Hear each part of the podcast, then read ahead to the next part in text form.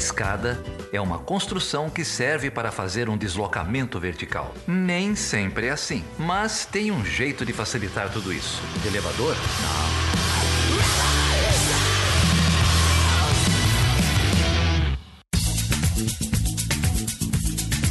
Seja bem-vindo e seja bem-vinda a mais uma edição do Chutando a Escada. Meu nome é Felipe Mendonça. E eu sou o Geraldo Zaran. E hoje, Geraldo, o que, que vai rolar aqui hoje? Rolou eleição, né, cara? Aonde, cara? Em vários lugares, né? Teve no Uruguai, teve na Argentina, teve na Colômbia.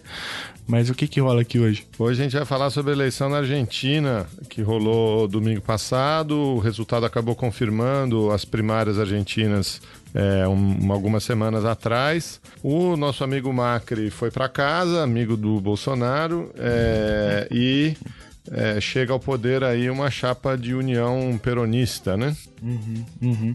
E para bater esse papo, quem que a gente recebe aqui? Hoje a gente recebeu o Javier Vadel, que é praticamente da casa, né? Professor lá da, da PUC Minas, coordenador do Programa de Relações Internacionais é, da PUC Minas, que está torcendo muito pelo River Plate na final da Libertadores. o River Plate é o Brasil na Libertadores.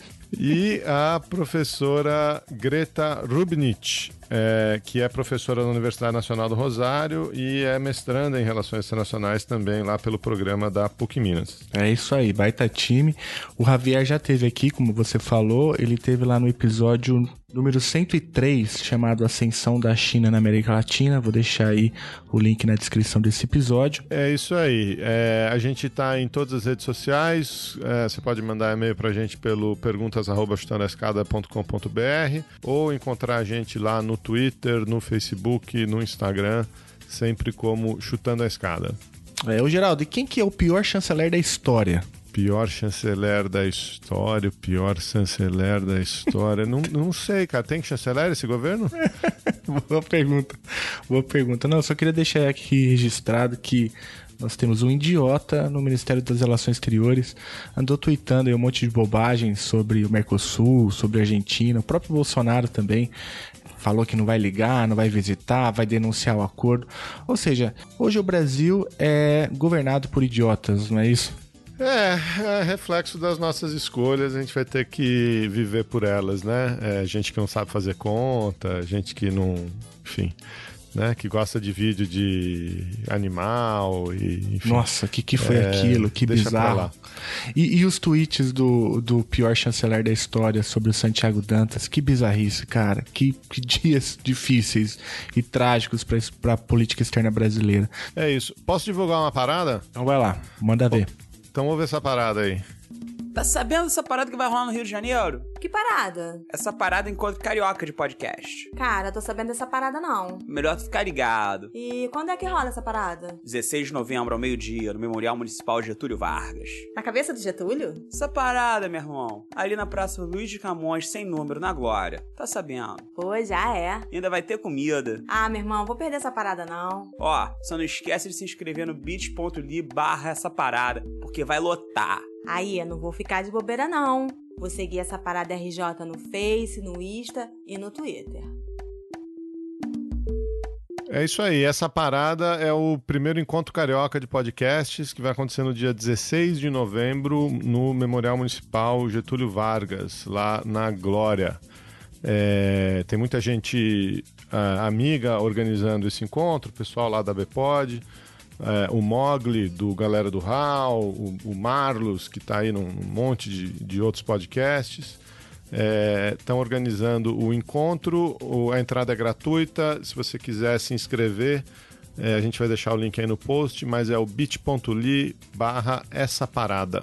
É isso aí. Então, se você estiver de bobeira no Rio de Janeiro, nesse dia, cola lá que vai ter muita gente bacana. Se você quiser apoiar esse podcast, apoiar a continuidade desse projeto, você pode entrar lá no chutandoescada.com.br barra apoio e encontrar as nossas três formas de é, apoio do Chutando a Escada no Catarse, no PicPay e no Patreon. É isso aí. Ajude o Chutando a Escada a divulgar ciência num país que vive tempos de ódio. E se você não puder ajudar financeiramente, você pode ajudar de uma forma muito, muito rápida e fácil. Você pode entrar lá no site da Pod Pesquisa 2019 e responder a pesquisa da Associação Brasileira de Podcasts e colocar lá que você é um ouvinte do Chutando a Escada, isso ajuda bastante. Mas para falar um pouco sobre a importância da Argentina, para falar sobre as eleições, para falar sobre tudo isso, a gente então recebe aqui os especialistas, nossos amigos hermanos, que falam então pra gente tudo que tá rolando por lá, não é isso? Então vamos lá com vocês, Javier e Greta, falando sobre as eleições na Argentina. Hay que salir a pelear, hay que salir a luchar, hay que volver a encontrar todas las cosas divinas, defender el lugar. Tienes que hacerte valer, no sos un trapo de piso. Hoy elegís un país, puedes cambiar este gris, ahora no lo haces más. Es el momento, mi amor, es un momento crucial.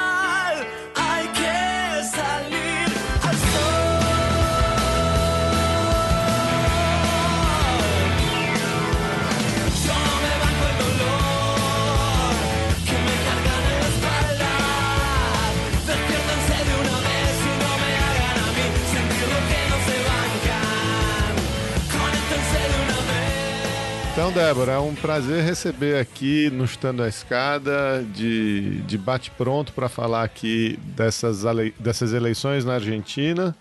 Um amigo do programa, já é da casa aqui, professor Javier Vadel, coordenador do programa de pós-graduação em Relações Internacionais lá da PUC Minas. Tudo bem, Javier? Tudo bem, boa noite. Obrigada, viu, por ter aceito o convite aí para conversar com a gente no momento aí tão, tão importante. Gente. E Eu dessa, vez o, e dessa vez o Javier não veio, não veio sozinho. É, tá aqui conversando com a gente também a professora Greta Rubnich, professora da Universidade Nacional do Rosário e mestranda é, em Relações Internacionais lá na PUC Minas. Tudo bem, Greta? Tudo bem, gente? Muito obrigada pelo convite. Prazer estar aqui compartilhando com vocês também. É, Greta, você está falando desde Rosário? Não, eu tô aqui em BH mesmo. ah, tá em BH, muito bem. Bem. A Greta, a Greta é nossa. Agora eu sou da PUC. Muito bem, muito bem. Para os ouvintes aí que já devem saber, eh, as eleições presidenciais na Argentina aconteceram no domingo eh, 27 do- de outubro e eh, reproduziram o, o resultado das primárias que tinham acontecido um pouco mais eh, de um mês antes com a vitória do Alberto Fernandes, da, da, da chapa do, do Alberto Fernandes com a Cristina Kirchner, eh, e a derrota do, do Macri, né? É, expliquem pra gente um pouco a, a relevância dessas, dessas eleições e dessa vitória tão acachapante do, da chapa do, do, do- do agora então presidente eleito, né, o Alberto Fernandes. Começa Javier ou começa a Greta?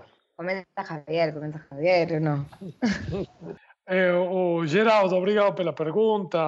A eleição, as eleições na Argentina são de extrema importância para a região e, sobretudo, para o Brasil. É, é, aconteceram num, num contexto de turbulências econômicas complicadas na Argentina e políticas na região. Né?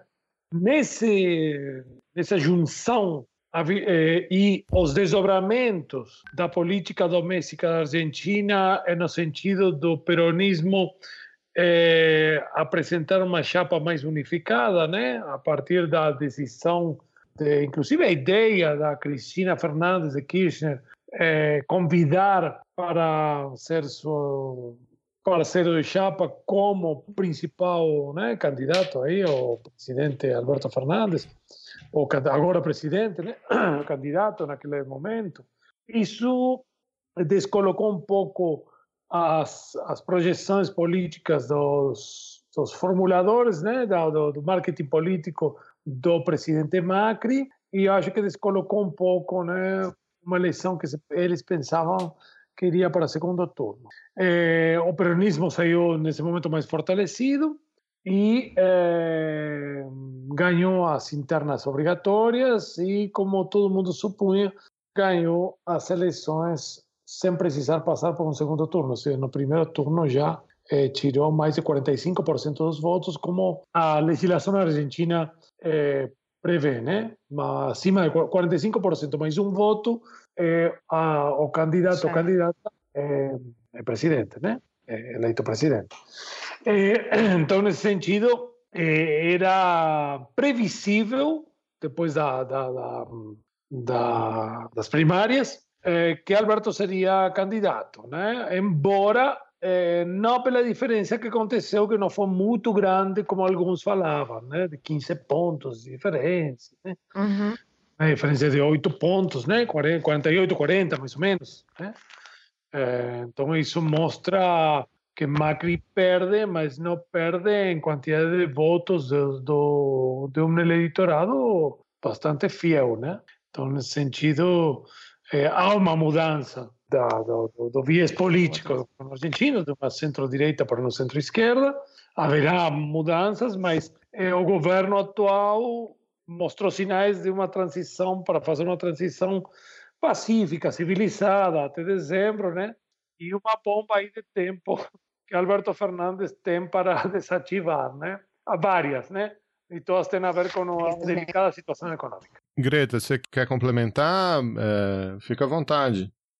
É, para, para complementar o que estava falando Javier, na verdade, o que aconteceu com o voto das PAC, a chapa de Alberto e Cristina, demonstra quase o, mesmo quantidade de eleitores. Eu acho que tem uma ação para mais, uma, umas 500 mil pessoas, ou seja, não é um... Ele melhorou em algumas quantidades em alguns distritos que eram, tipo, claves, como, por exemplo, terminou sendo o conurbano bonaerense, que a parte do interior da província de Buenos Aires terminou sendo clave para a vitória de, de Alberto, mas como que eles cons, consolidaram o voto das PASO. Não é que acrescentaram ou acrescentaram, mas não muito. O que aconteceu foi que a, a, eleição se polarizou muito depois do resultado das PASO. Macri conseguiu pegar eh, un quase un 8% de porcentaje de votos de outros candidatos. Ou seja, por exemplo, o candidato do Consenso Federal, que é um candidato muito mais progressista, que iba por uma terceira via, que nas passos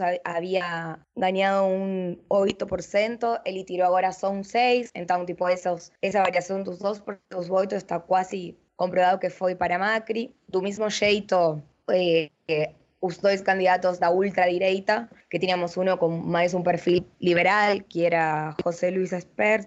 Nessas eleições, ele só pegou tipo um. Eu acho que ele perdeu contra os votos em, em branco, assim que foi um 1,7%, e nas PASO tinha alcançado quase um 3%. Eu, são.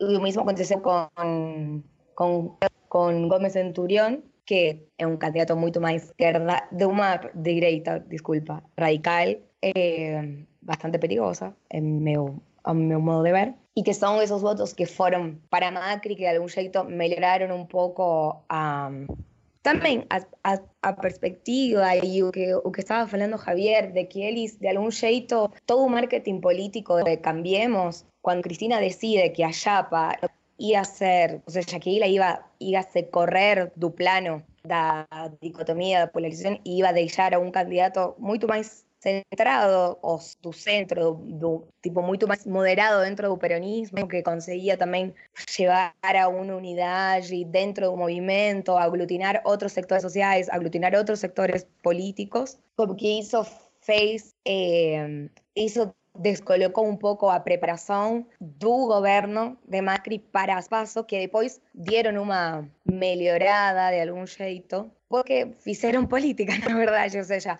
foi bem diferente a qualquer outra campanha do PRO. Essa campanha desde as PASO até as generais, nem falemos de todo o dinheiro que custou, né? É, mas eles tipo, fizeram uma campanha política. O Macri saiu na rua, fez muitas campanhas eh, com o slogan de Si se puede, como de algum jeito abraçando uma política que ele, em esses todos os outros, em todos os três, três anos e meio de governo, como que não era o jeito macrista.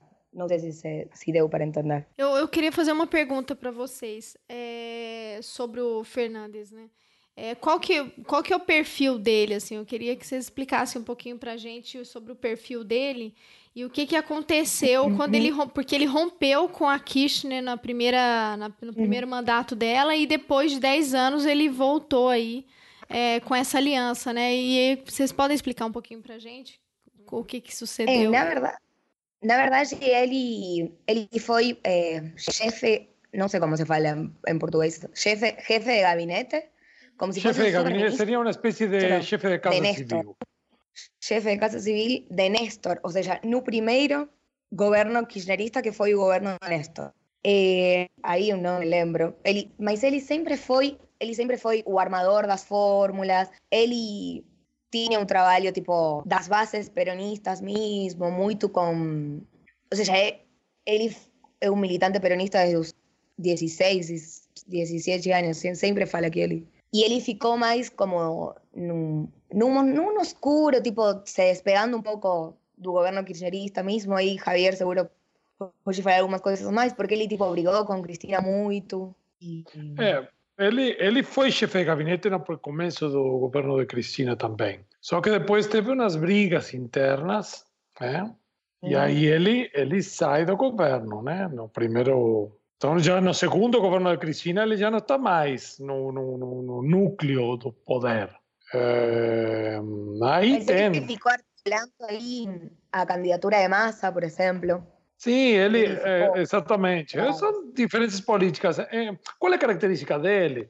Ele é um articulador político. Então, ele já estava trabalhando antes de saber quem seria o candidato ou candidata, né? Que a Cristina carrega muitos votos, né? O problema é depois a governabilidade e a, a, os, os ódios né, que ela carrega em alguns setores, fora do peronismo e talvez dentro. Mas, de qualquer maneira, ele, é um articulador, já estava articulando com o peronismo federal, que é o peronismo que é, é muito forte nas províncias, né? que tem um viés, às vezes, até conservador. né? O peronismo é um espectro amplo. Eh, o que ficou claro nessas eleições é que essa unificação do peronismo, eh, ele talvez nesse processo ficou de fora só a ala mais extrema neoliberal do peronismo, eh, representada por Piqueto, que foi o vice da, na chapa com Macri. Ele é um peronista ah, menemista, mais neoliberal. Então o peronismo se aglutina num, eh, eh, num espaço político da centro centro-esquerda, né? Eh, e Alberto foi fundamental nesse processo de, articula de articulação. Eh, no mesmo dia que, no, no segundo dia que ele aceita ser candidato e encontra com Cristina, né? no segundo dia, ele fala que ia conversar com Massa, e lembremos que Massa era a terceira força das eleições de 2015. Massa, que tinha formado parte do gabinete de Nestor Kirchner. Também. Então, é, E então da es- Cristina, e da Cristina no primeiro momento. Eles, é, é, é, um, momento. é uma cisão naquele momento quando Alberto também vai embora. Então, há uma, é, é, ele consegue, vai, eu vou tomar um café com Massa.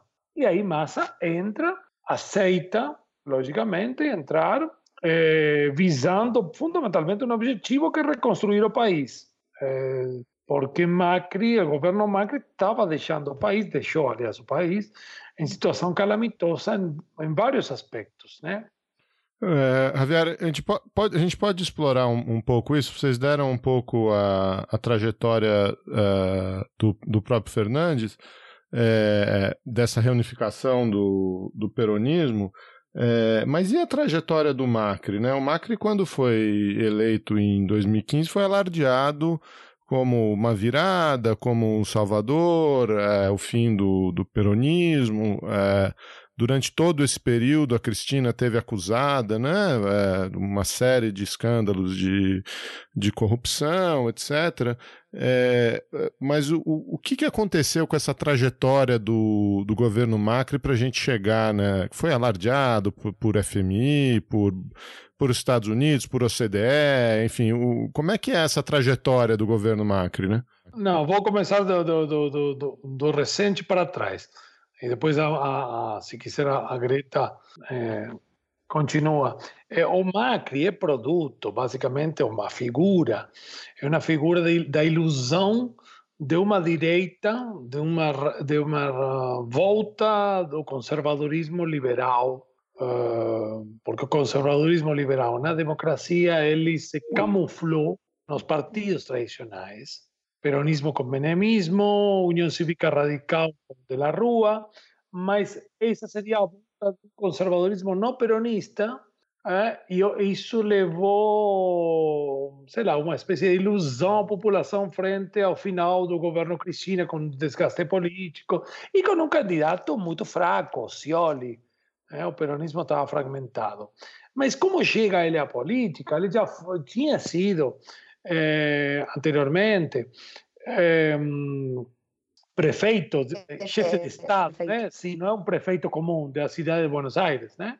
É, depois de várias tentativas, ele ganha as eleições e ele cria seu, seu, seu bastião, né, ponto forte aí em Buenos Aires. É, e previamente tinha sido presidente de Boca Juniors, né? É, que é o clube popular da Argentina, um dos mais populares junto com River Plate, e onde, eh, a diferença de River Plate, que embora a política atravessada, hoje menos, numa época, eh, em Boca Juniors a política está muito, muito presente, até hoje, com as disputas macrismo e antiperonismo, né? Hoje o presidente de Boca atual é, é braço direito de Macri, né? Angelici.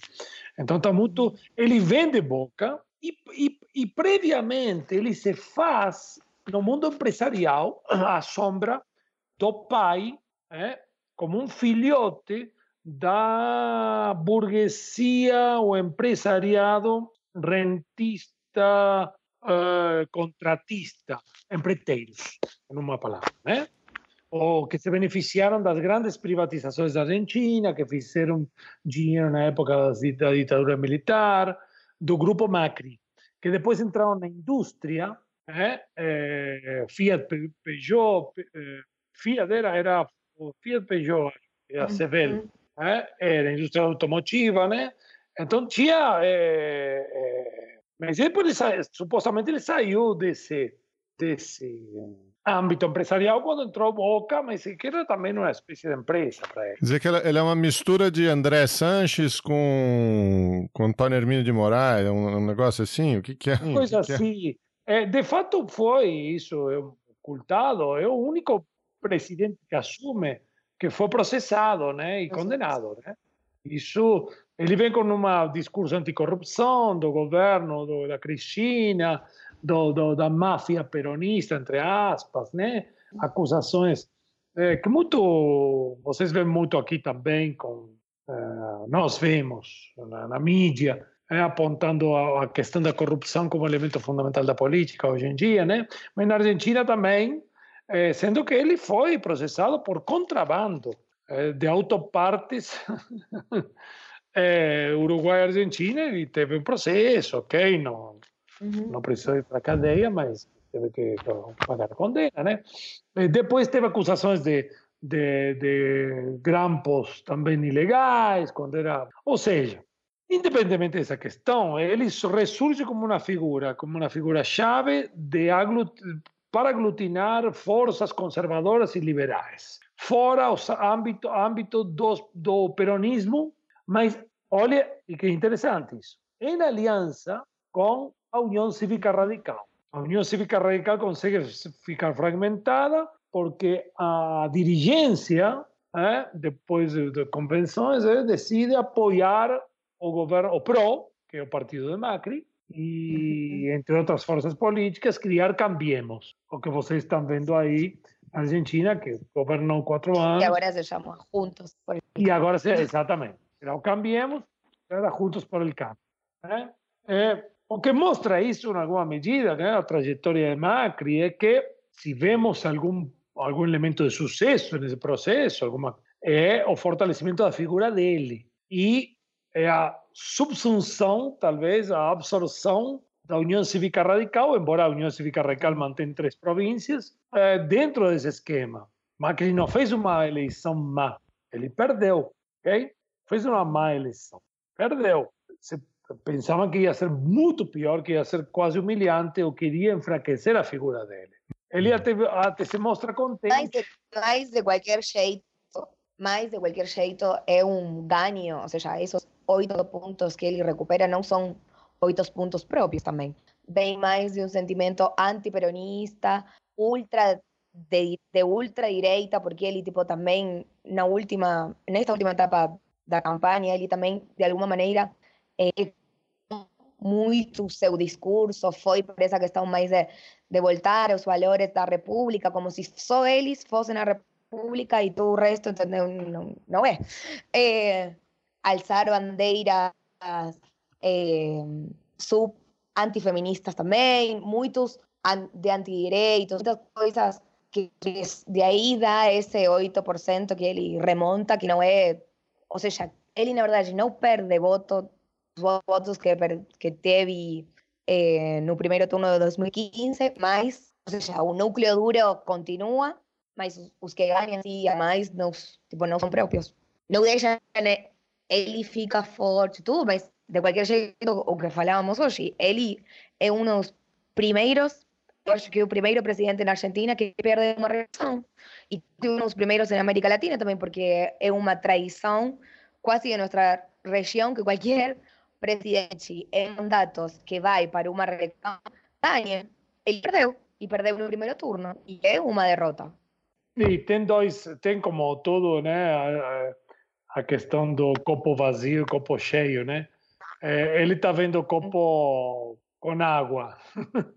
é, é, é, porque, porque internamente ele, independente, ele aglutina essas forças que a Greta falou. Internamente, ele aglutina, o, o nome dele tem peso, a liderança dele. A, a, a, dentro do partido dele, a que podia fazer sombra, é a Vidal, que foi humilhada, perdeu feio na província de Buenos Aires. Teve juntamente com essa eleição. deixaram ela perder desse jeito. Deixaram okay. Ok, mas a figura de Macri se fortalece. também. Sim, sim, sim. A figura de Macri se fortalece Porque... com esse ponto. Independentemente, sim, a Greta está certa.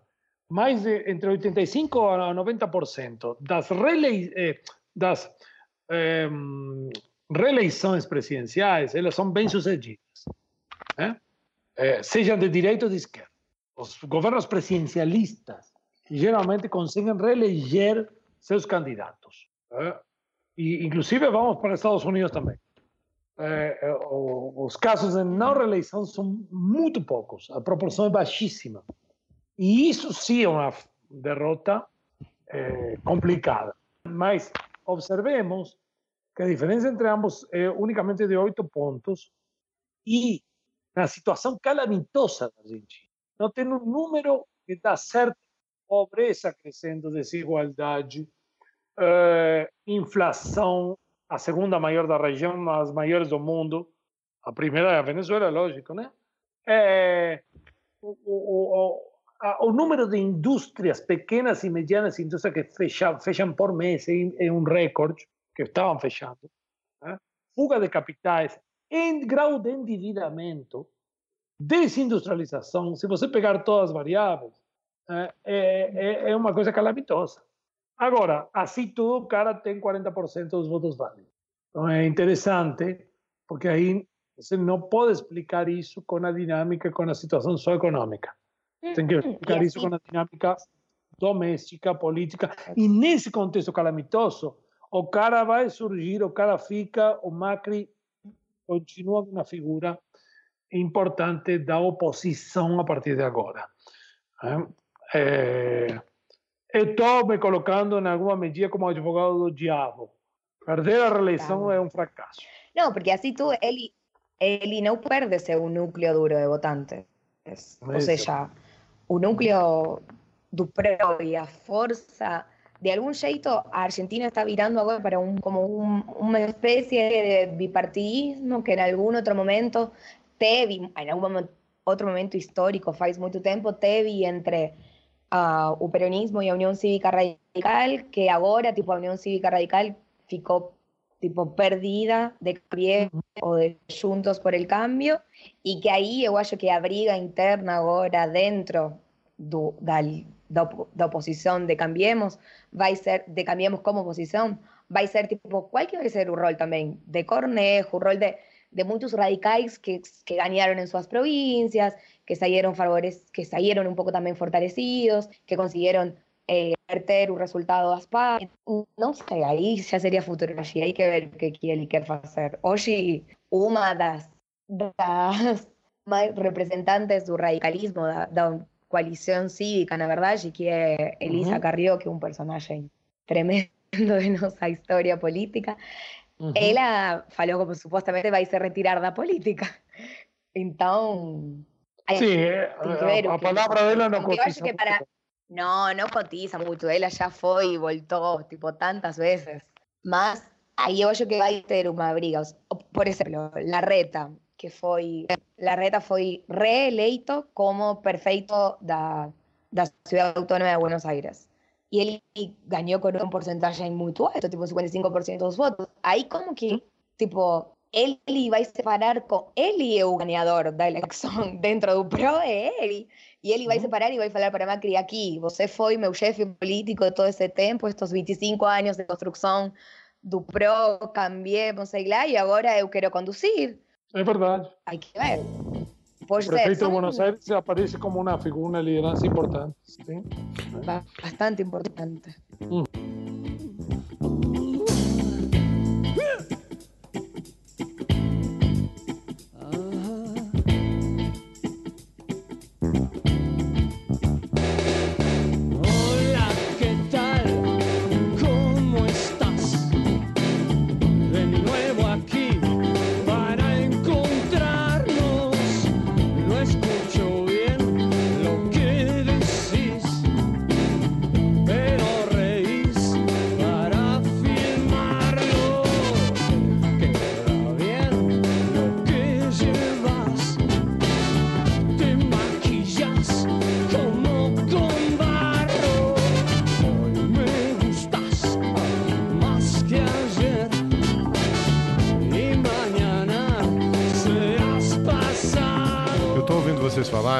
Greta, eh, Javier, e até pelo nosso desconhecimento da realidade argentina, eu não paro de pensar no, na realidade brasileira, no, no- enfim, no, no- histórico recente eh, do Brasil, né? E aí, eh, a pergunta que me vem à cabeça, e até, enfim, por ter acompanhado um pouco eh, esses últimos meses, é ah, o quão, o quão legítimo. O Javier mencionou aí numa das primeiras passagens que a transição, que a, que a, enfim, que o governo vai fazer uma transição eh, pacífica, democrática, mas eh, me vem aqui a, a imagem eh, de uma figura como o Aécio Neves no Brasil em 2014, que, que denunciava a eleição antes denunciava a eleição antes mesmo do, do enf- enfim da, da, da retom- do, do, do- do início do novo mandato da Dilma é, questionava a validade e, e, e um clima enfim lógico que, que o governo do, da Dilma teve uma série de complicações de origem própria mas um, um clima de não reconhecimento do resultado de questionamento de tumulto é, tem alguma coisa parecida no ar na Argentina ou é, é, Aqui, eu acho que ontem rolou alguma coisa medio. Mas tem, tipo, você tem extremistas dentro de, de todos os partidos, né? E tinha muita gente falando, ai, que tinha que cuidar o voto. Mesmo Macri fez um Twitter falando, tipo, como tinha que cuidar os fiscais de junto por el cambio o voto, quando, quando não é, tipo, ele é o presidente de todos os argentinos, não é só, nesse momento, o, o líder político de Juntos por el Cambio para falar só para seus fiscais, né? Então, teve como um aire assim antes das eleições, mas acho que eles, e eles demoraram, por exemplo, a carga dos dados de algum jeito para que a, para que a diferença não apareça tipo, tão grande de um primeiro momento.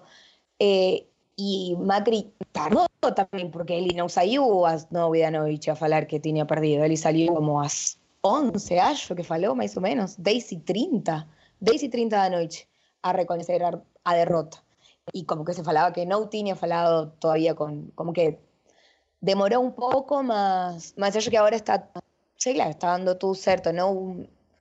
Acho como que escolheram o caminho, o caminho certo. Talvez ontem tiveram algumas tiras ou dúvidas ou brigas ou algo mas, mas o resultado foi contundente de algum jeito e também também estiveram disponíveis muito rápido, está disponível já, está toda a carga quase completa, vai, vai restar o escrutinio definitivo, mas aunque es, es un resultado, no se puede alegar fraude en este caso. No sé o que, o que haya Javier. Si é, o, o, o, caso. Não, eu lembro. Lilita Carrió é um pouco mais. Não, eu acho que a comparação com, com, com o Brasil não condiz muito, porque eu vivenciei todo o processo de Dilma ela ganhou as eleições, embora o Congresso, ela não tinha um Congresso favorável. E a principal força opositora, que não passava o mandato para Dilma, Dilma era uma reeleição, né? É, teve como principal objetivo impedir ela governar, tentando aglutinar forças no Congresso para que isso aconteça. É muito difícil. Para o segundo do governo Dilma não aconteceu. Ficou meses até o impeachment, mas era uma, uma crônica de uma morte anunciada, no sentido de que, eh, liderados por, por Aécio Neves e depois por, outros, por outras forças sociais, ele conseguiu, no âmbito do Congresso, impedir a Dilma governar. Ok? Aqui é muito diferente. Aqui é diferente porque, não só pelo pela postura de Macri de trazer, convidar ele para um café da manhã, hoje de manhã, para fazer uma transição pacífica, pá, pá, pá. não só isso, mas também o, o, o Alberto vai ter maioria no Senado. O peronismo ganhou o Senado e há um certo equilíbrio nos deputados. Ou tem forças aí, mas dá para formar um governo, né? Com e formar alguma maioria para governar, né? Então há, há muita diferença na, na, na, nessa configuração. Talvez se fosse a Cristina, a Cristina tivesse ganhado com as resistências que ela tem dentro do peronismo e fora, sobretudo, teria sido mais parecido, né? A questão de Dilma e teria, não estou falando de impeachment, mas teria eh, teria tido problemas para governar. No caso Alberto, eu vejo menos provável. Né? Eu vejo menos provável. Logicamente que dentro do Alberto é um governo que se pode falar de centro-esquerda, mas tem católicos uh, militantes dentro, embora hoje o catolicismo é uma força, em alguns aspectos, progressista, frente a essas ondas populistas de direita, e nem falar aqui no Brasil, né? é, mas é, é, eu não vejo esse paralelo com o governo Dilma. Acho vejo muito, muito diferente o contexto. A sua tranquilidade é reconfortante, Javier. não, não, a minha. É, é uma análise geral, não estou falando que não vai passar por problemas, mas não é. O peronismo chegou ao poder e lembremos que existe um espírito de corpo dentro do peronismo, né? É, independentemente das brigas. Estamos num processo de, assim como tem centrífugo, centrípeto, agora é centrípeto. Né? É, e a ideia é reconstruir. Então, é, nesse sentido, é, e a, a, característica do Alberto também nesse sentido, né? Uma característica específica. Embora ele temperamental, mas ele é um articulador e conciliador, é um negociador nato. Isso facilita muito. E ele é professor também. Desculpa, ele é um profe ele é professor? Ele é professor, ele é professor de direito na Universidade Nacional de Buenos Aires. E y Axel Kisilov, que es gobernador eleito da provincia de Buenos Aires, eh, profesor también de economía na UBA. Eu tava pensando assim, aqui é, eu achei diferente, o clima foi muito diferente, né? O, o, respeito ao jogo democrático parece ocorrer de forma muito mais natural na Argentina do que aqui no Brasil, né? Porque quando agora na última eleição, até a imprensa, algum, alguns jornalistas apontaram que o Haddad não, não queria telefonar para o Bolsonaro para parabenizar. Então são situações que, que lá, pelo menos, a gente não. Oficialmente isso não aconteceu, né? E o próprio Macri já se colocou numa situação de, de liderança na oposição, né? No jornal Clarinho, eu, eu tive lendo algumas reportagens e ele já se coloca nessa situação, né? Olha, eu nunca imaginei é. que eu seria, que eu ia terminar como líder da oposição, mas ele vai direcionar uma oposição institucionalizada, né? Não é aquela tentativa de, de minar o governo no, na base da democracia, né? Eu acho. Sim, eu, eu acho que hoje saiu uma nota en La Nación de Malamud, que he tenido algunas discordancias con él últimamente más. É uma nota boa porque ele fala tipo das turbulências na região, de tudo o que está acontecendo, né? E de algum jeito Argentina termina sendo um exemplo democrático também. Ou seja, deu ruim, a economia não está funcionando, todos os indicadores que Javier falou são certos, estão todos cerrados, mas a gente resolver essas diferenças escolhiendo ahora otro nuevo modelo de país para crecer y para, para apostar como en, en otra cosa diferente. Y yo creo que eso es, es un valor da democracia y que demuestra de alguna manera que si ven todos los sistemas políticos tienen sus erros, pueden tener muchas melhoras, eh, demuestra una madurez la democracia argentina que tomara que, que continue, porque uno nunca sabe nessa região o que pode acontecer. Mas... Eu, eu queria saber um, o que, que vocês é, pensam também com relação à repercussão da eleição dele aqui na, na América do Sul, principalmente, né? O próprio jornal já aponta, o, na, a imprensa argentina já aponta a posição do governo brasileiro com relação à vitória é, do Fernandes, que foi vergonhosa, né? Ele disse que não vai telefonar. É, isso foi o mínimo do que ele disse, né? Porque ele disse coisas muito piores. Aí o Ernesto Araújo saiu em público para dizer que, o, que as forças do mal estão comemorando a vitória do Fernandes. E isso é, foi ridículo, né? Então, assim, eu queria saber o que, que vocês pensam dessa repercussão, como que isso pode. Como que a relação com o Brasil vai ficar a partir daí, que, que enfim, o que, que a gente pode aí analisar? Eh, Estoy muy triste con esa situación. No, situación un poco da ver, eh, vergonzosa, Porque es un presidente eleito democráticamente, eh, de manera limpa.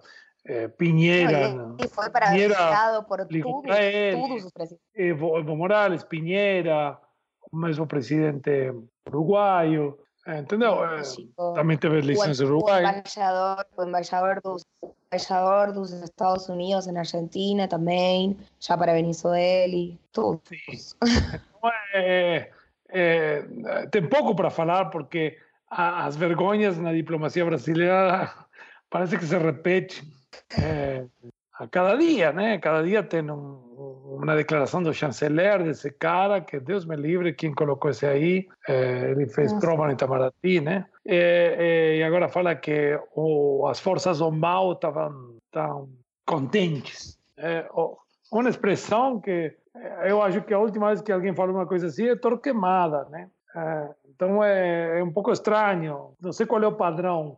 Embora, embora, nós observamos uma virada realista no, no governo brasileiro.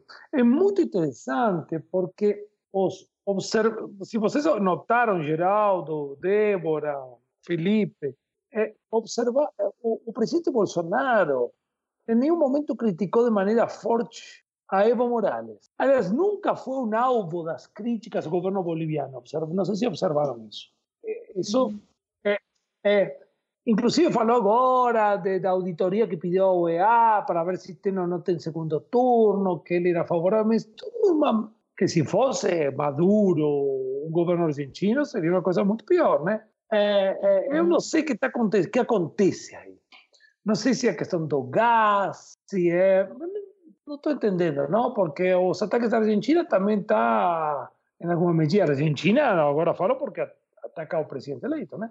É, são é, a Argentina é o quarto maior parceiro comercial, é onde vão os produtos industrializados do, Brasil, né? Então é um mercado importante, não é? Assim como alguns países da América do Sul, né? E sobretudo a Argentina. Não, e a gente tem uma relação histórica também que teve em todos os momentos de signos diferentes de governo, sempre Argentina e Brasil mantiveram uma relação cordial, uma relação comercial, uma relação tipo de parceiros, que é o que são. Então, como que não, não se entende, porque é uma fixação da diplomacia brasileira contra nós, eu vejo contra, nesse último sim, tempo. Contra o kirchnerismo, um negócio assim, mas é, insisto, uhum. E isso acho que tem que ser desvendado, é, não é contra a Bolívia, que forma parte disso aí. Javier, acho que tem um, tem um elemento aí que talvez seja menor, talvez não, mas logo no início do governo, uh, o Evo sinalizou com a, a deportação do,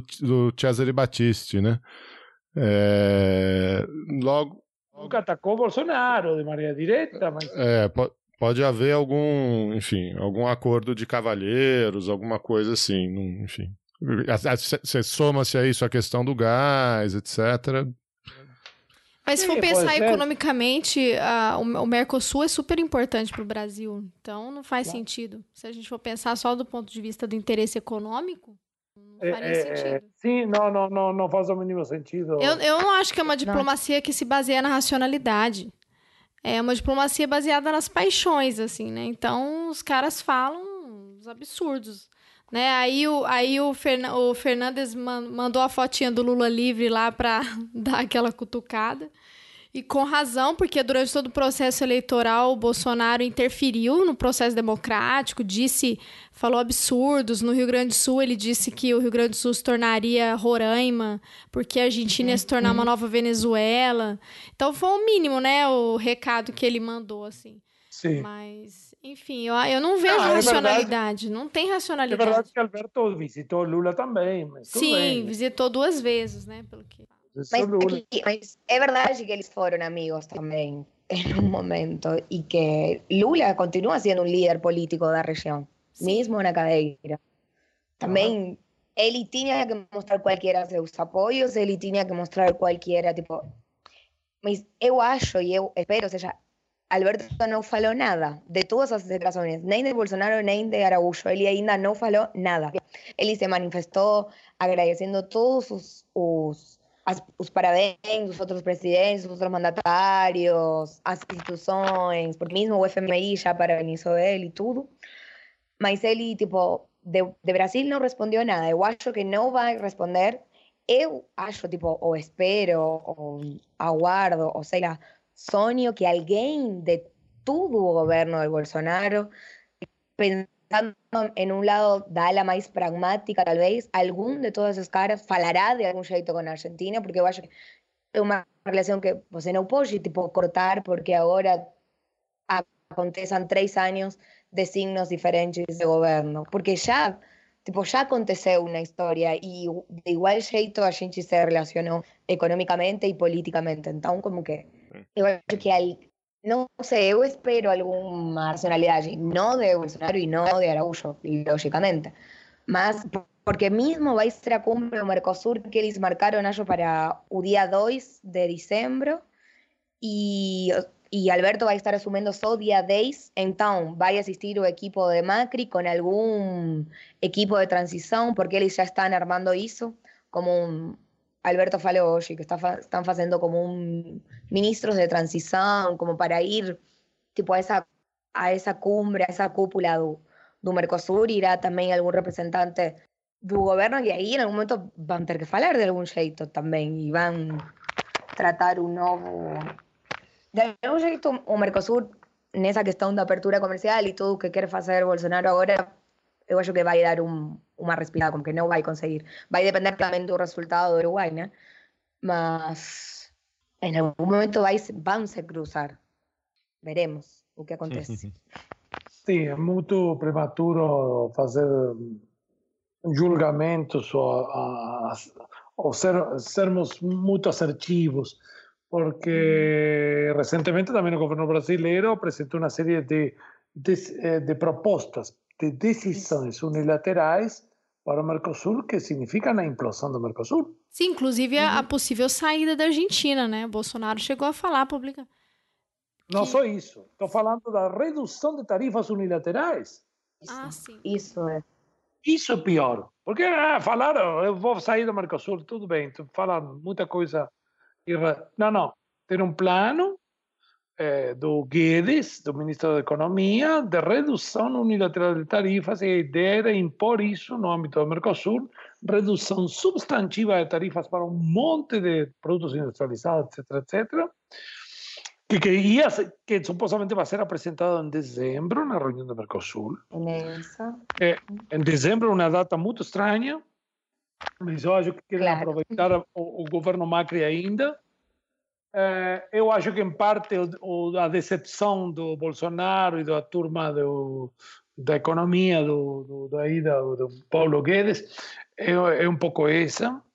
Eh, isso supostamente iria ser uma antesala, uma abertura unilateral do bloco que não faz o mínimo sentido eh, num mundo cada vez mais protecionista, né?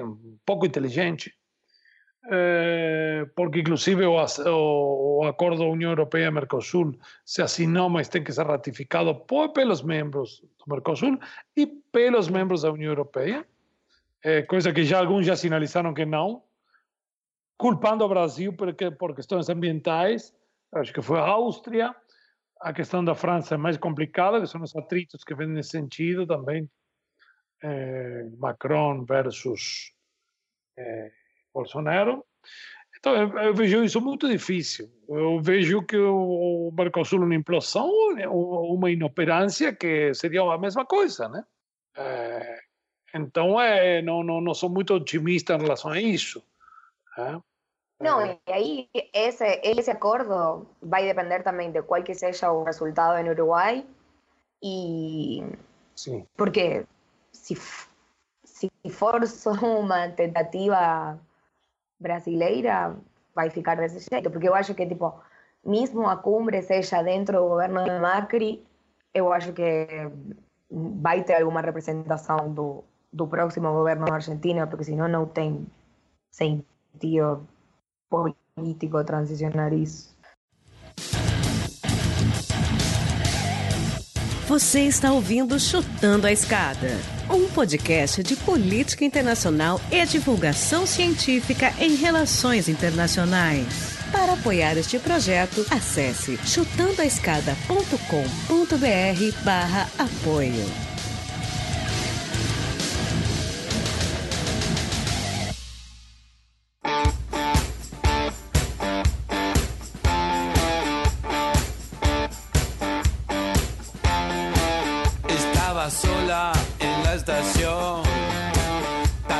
Sobre el corazón. De pronto tuvo algo de sed, pidió monedas y se fue.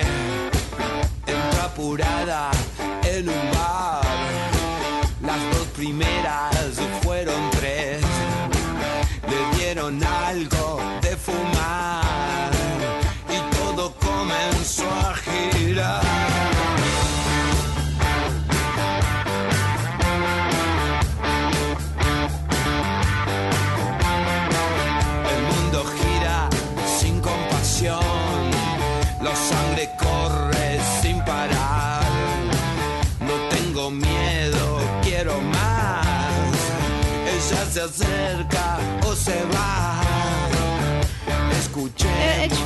traçar cenários, mas eu só queria apontar essas contradições, assim, porque a gente tem um movimento, né? Ah, por um lado, por exemplo, o que eu tinha mencionado do Bolsonaro, não é nem dele do, do Brasil sair do Mercosul. Ele disse que se o Fernandes ganhasse na Argentina, ele iria se reunir para verificar se existia possibilidade de utilizar uma cláusula para retirar a Argentina do Mercosul. Contando com o apoio dele. Falou isso, enfim, ele fala vários absurdos, né? Então ele, esse, foi um, esse foi um dos absurdos que ele mencionou. Mas aí o Ernesto Araújo fez a crítica, mas se- seguiu dizendo que o, que, que o Brasil está aberto para integração regional e tal. Então, é, eles não dão assim, um, a gente não tem um cenário, né? Mas essa discussão da redução da tarifa externa comum, ela já começou, no, já, já teve uma discussão no começo do ano entre Brasil e Argentina, né? Mas não sei como que vai ser agora. Sim. E agora muda totalmente o panorama, acho, pela postura menos liberal econômica do governo de Alberto, né?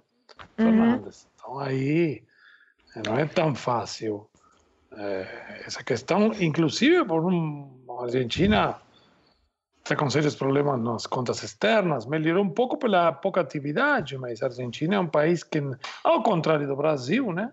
Que manteve contas externas muito boas e fortes, né? Não, não era petista. Ah, e agora, inclusive na, na, na fase Temer, né? É, a Argentina não, a Argentina déficit comercial com os principais, principais parceiros do mundo, Estados Unidos, China, é, é, Brasil mesmo. Então é, é, muito complicado, né? Essas políticas de abertura incondicional, né? na qual a competitividade argentina se dá unicamente em setores onde já, onde já está liberalizado muito, que é o agronegócios, né? É, que inclusive é concorrente do Brasil em alguns mercados. Né? É, mas de qualquer maneira é um cenário complicado do Mercosul, não vai ser fácil, não. Não, não, não, não. Não. vai ser fácil. No, vai ser difícil. E, por exemplo, não me lembro quem perguntava qual que era a perspectiva regional. Eu acho que já falaram hoje que o primeiro viagem de Alberto vai ser para México. México. Eu acho que vai, tipo, vai rumbear como por, esse lado, entendeu? México, sei lá, vamos ver qual que é o resultado no Uruguai também, mas eh, eh, talvez se afaste um pouco da situação mesmo do Mercosul. É, é, a viagem para México é muito, muito previsível se acontecer, porque com a, inclusive com governos de tinte político parecido, eh, Bolsonaro é o primeiro presidente que eu tenho memória eh, que assume e a primeira visita presidencial não é para a Argentina. Uhum. Isso é uma sinalização muito ruim. E olha que estamos falando de uma Argentina governada por Macri. Uhum. Já nesse optar- momento, já. Isso nunca aconteceu em um governo democrático, não, não lembro, não lembro, não lembro. Seja Alfonsín, seja Menem, seja Sim, todo sim. primeira visita para o Brasil. Sí existieron muchos, sí existieron muchos presidentes argentinos que no fueron na posse dos presidentes brasileiros. Isso sí, ya tinha acontecido, porque Sí, Macri não foi na posse do Bolsonaro. Ah, Mas estava, a, que a primeira viagem é sempre para, sempre para a Argentina, sempre. Sempre, sempre. Ela pode ser uma questão também por problemas internos e a, a coisa não estava boa. Mas, de qualquer maneira, isso é uma sinalização e o, ma, eh, Bolsonaro opta por seu modelinho econômico, aquele protótipo do neoliberalismo que é Chile. Que agora, bom, eh, com, por confluência de fatores, Chile está atravessando por uma implosão social. Não é explosão, é implosão. Total. né? É, e se o, Alberto optar por México, aí coincidem duas questões. Geralmente, quando há problemas com o Brasil, sempre se olha para o México. Sempre. Política externa tem essa questão interessante regional, né? E México tem um governo de centro-esquerda, né? Muito afim de olhar um pouco mais para o sul. E olhar para o sul, vocês sabem que é muito difícil olhar para o Brasil nas circunstâncias atu- atuais. É melhor olhar, para a Argentina, para o governo de López Obrador, né? Então, acho que aí pode ter algum entendimento interessante, alguma... eh, lembremos que vai ter a, a cúpula da CELAC no México.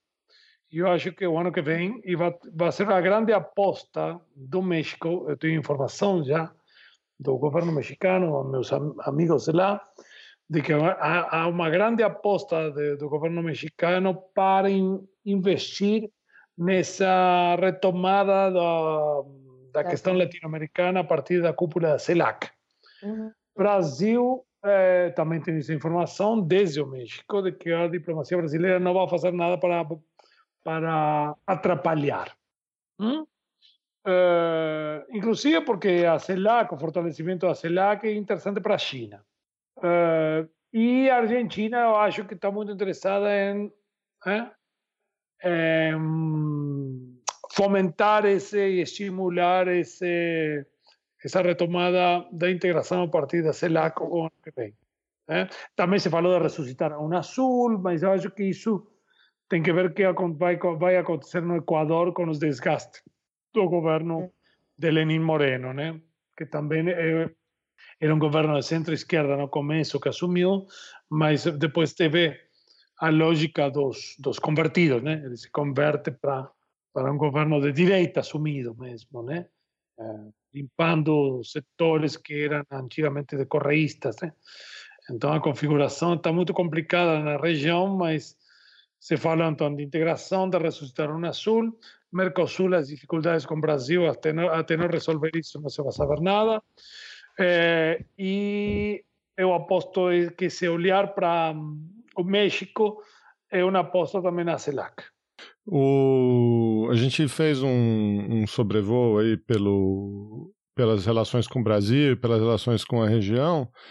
É, e acho que, enfim, não sei se a Débora tem mais alguma coisa, mas meio que encaminhando aqui para um, um encerramento.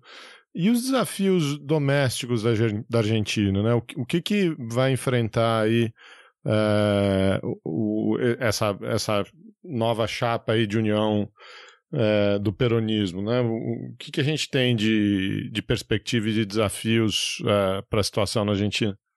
Me toca a mim? Eh, sí, había esa parte económica completamente. É, o foco na economia. tem que afrontar. Foco na economia, total. Total. Foco na economia, tentar renegociar a dívida.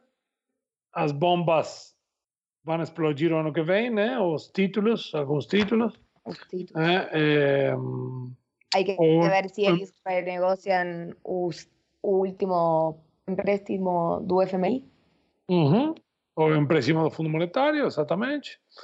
É, o que, que vão fazer tem... com o tipo de câmbio, como vão trabalhar a inflação e a, eu, as corridas? Eu acho, o Alberto Fernandes deixou claro que a inflação não é um problema monetário. E eu acho uhum. que vão tentar replicar algo que fizeram com Roberto Lavagna em 2002, 2003.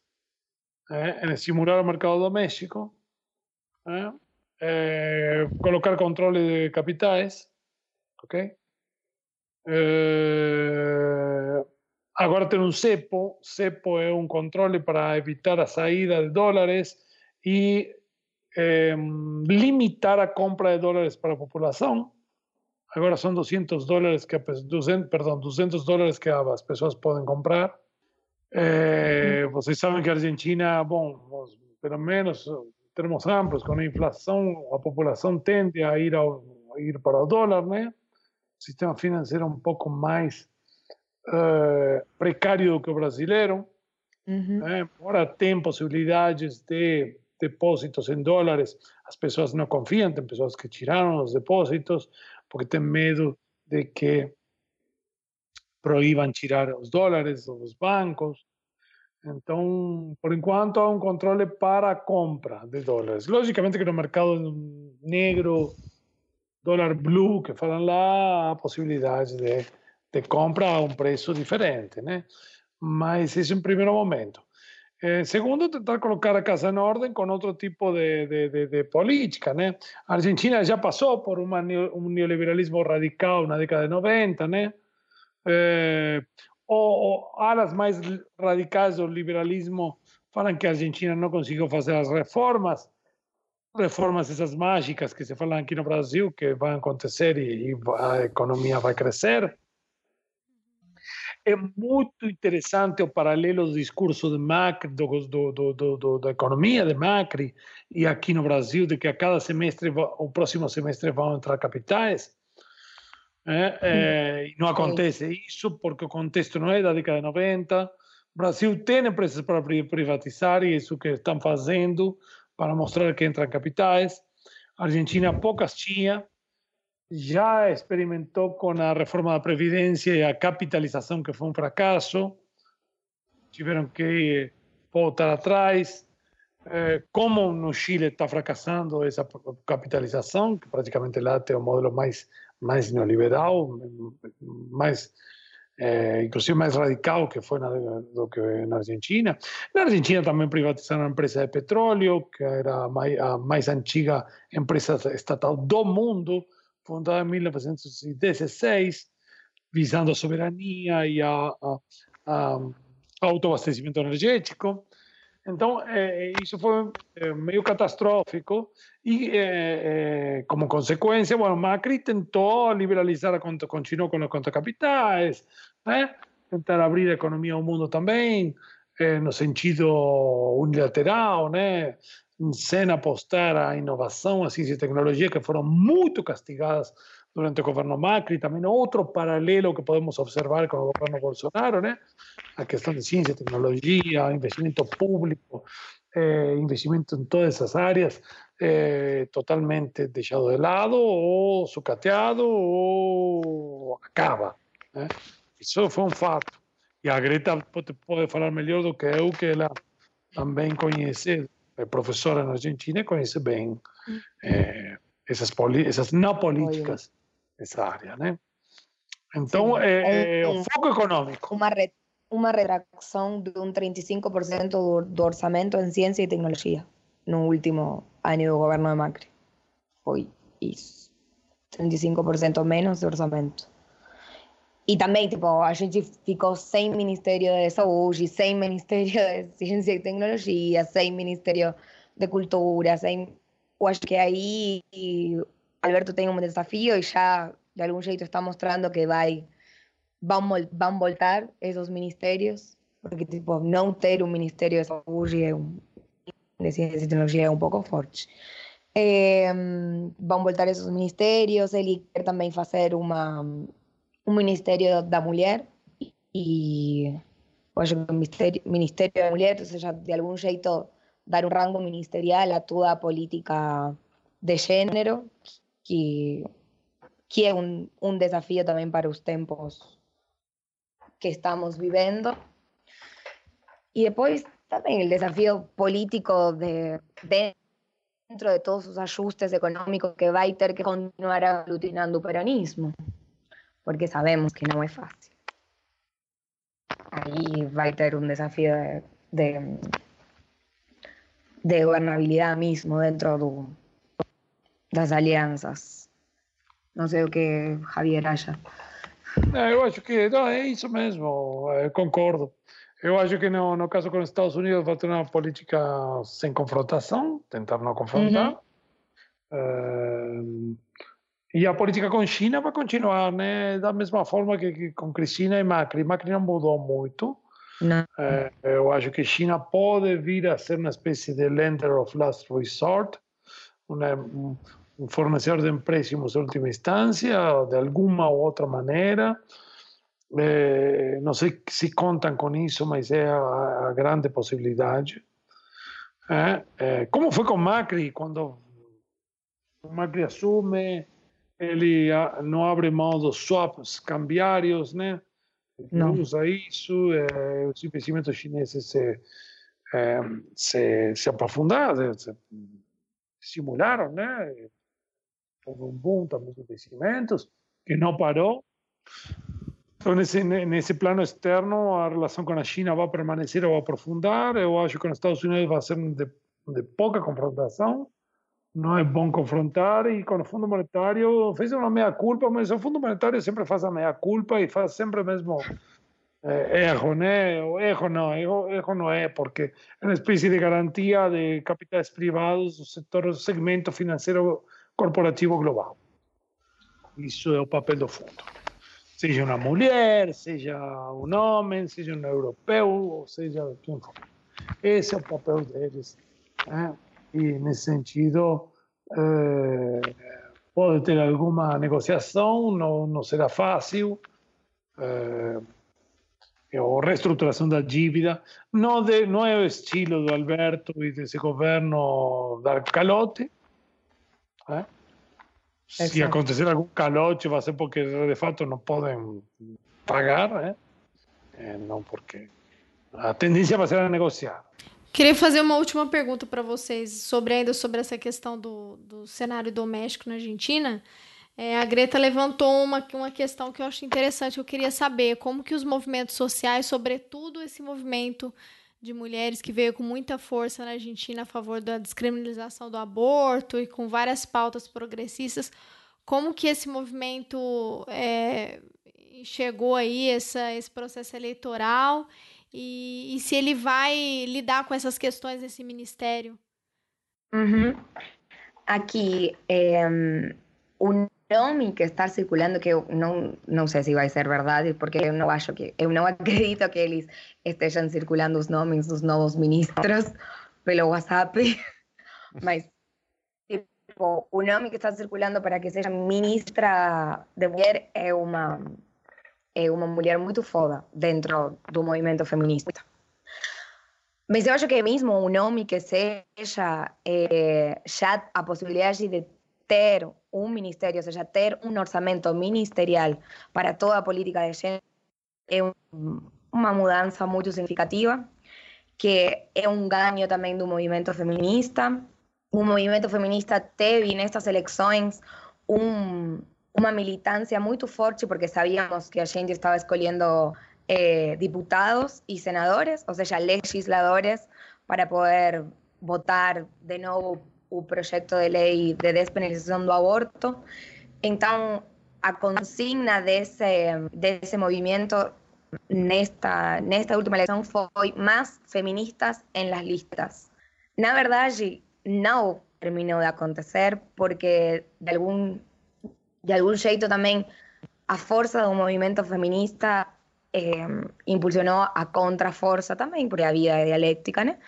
Y muchas iglesias, iglesias evangélicas, pastores evangélicos, representantes dos, do que eu chamo, e todo o movimento feminista chama os antidireitos, eh, ganharam espaços e, por exemplo, agora uma diputada da esquerda que ela é, tipo, sempre foi feminista, sempre eh, abraçou muito a causa da despenalização do aborto, que é Miriam Bregman, do, do Frente Esquerda, ela está quase perdendo a, a banca e acho que vai entrar uma, uma pastora evangélica em seu lugar. É, ou seja, que é de algum jeito, pelo mais, por outro lado, a gente conseguiu é, ingressar legisladoras de, de, Juntos por el Cambio que são feministas e que são pro, pro legalização do aborto também. É, porque aí porque aí se misturam os colores. Aí não é tipo você não é nem de Cambiemos nem peronista é como que uma questão muito mais transversal o feminismo e, e o movimento pro, pro despenalização do aborto que que traspassa as cores. E também por exemplo por, por pelo lado do, do Frente de Todos entrou uma das a gente tem a legisladora mais jovem da región, con 19 años, Ofelia Fernández, que ela é feminista, militante desde a escola fundamental e desde o ensino médio, tudo. Ela também entrou agora na legislatura, então eu acho que houve uma troca aí, mas que a agenda de gênero e a agenda tipo da, da reivindicação e da luta pelos direitos das mulheres vai estar mais que presente.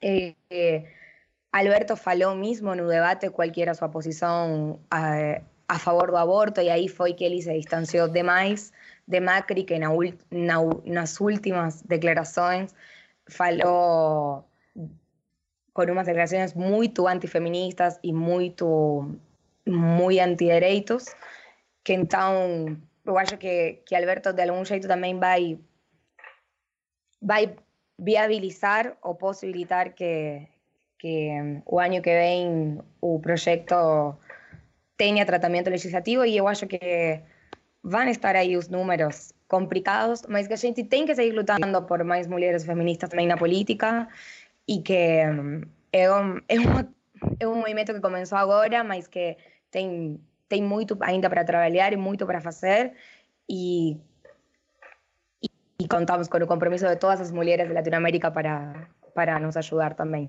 Que bom que o cenário aí tá bem melhor, né? Aqui já tá difícil até para estudar o tema no Brasil. Até para pesquisar. É, você é. sabe. Você tá aqui, você sente. sim, sim. É, um, é, um, é uma luta um pouco diária. Mas... Outra vez que tu me dices que sí, una vez que yo te digo por fin, estás fresca, radiante,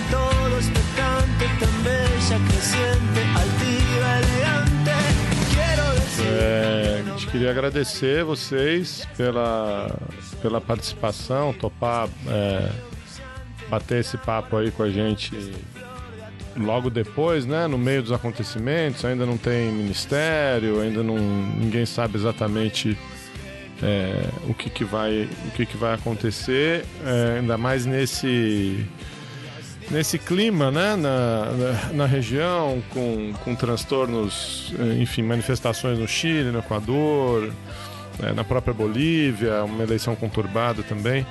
É, queria agradecer demais vocês aí, ajudarem a jogar um, um, um, pouco de luz aí nesse, nesse vizinho, nesse parceiro tão importante para a política brasileira é, e que vai passar a ser cada vez mais importante, né, dado essa conjuntura aí dos dois governos. Né? Obrigado a vocês, Geraldo, Débora, Felipe, pelo convite. Estamos sempre à disposição. E vamos ver então, tem que aguardar os próximos desdobramentos né, de, da política argentina e regional. É... Não, não, a gente fala depois de novo daqui a três meses. Março, sei lá. Passa o verão, a ver o que acontece. Sim, né? Eu acho. Sim. Tá ótimo. Bom, mais que convidado.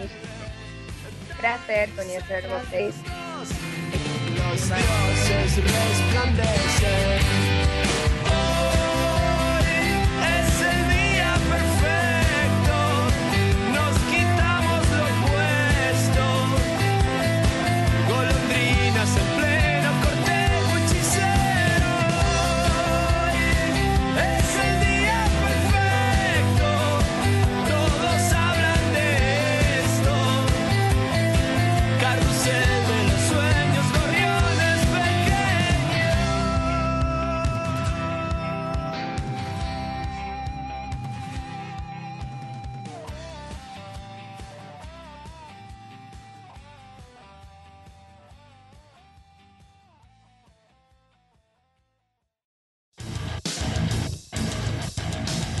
Você acabou de ouvir mais um episódio do Chutando a Escada. Para apoiar, acesse chutandoaescada.com.br barra apoio.